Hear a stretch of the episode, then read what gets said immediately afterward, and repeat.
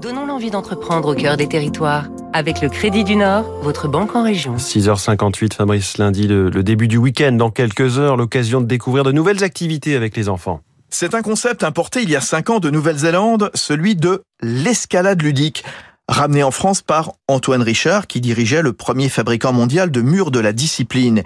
Il crée il y a 6 ans à Grenoble APIC, H-A-P-I-K. Déjà 25 salles ouvertes dans des centres commerciaux en France, en Europe et aux États-Unis. Ludique, des murs d'escalade colorés et multiformes qui culminent à 8 mètres de haut, mais aussi parcours d'acrobranche ou toboggan vertical. Tout le monde peut y aller et se jeter dans le vide. Pas besoin d'avoir fait de l'escalade. La pratique est sécurisée grâce à un système d'auto-assurage, ce qui fait que les parents peuvent laisser leurs enfants le temps de leur course. Les adultes aussi. Séminaires d'entreprise, enterrement de vie de jeune fille.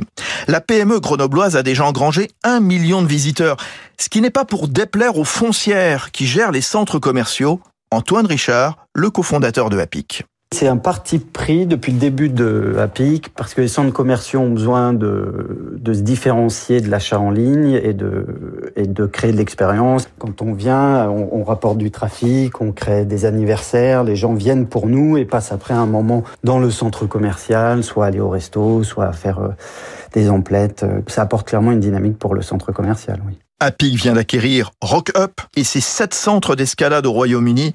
La possibilité pour le Grenoblois de continuer de mailler le territoire européen. Objectif une cinquantaine de salles d'ici trois ans. C'était Territoire d'excellence sur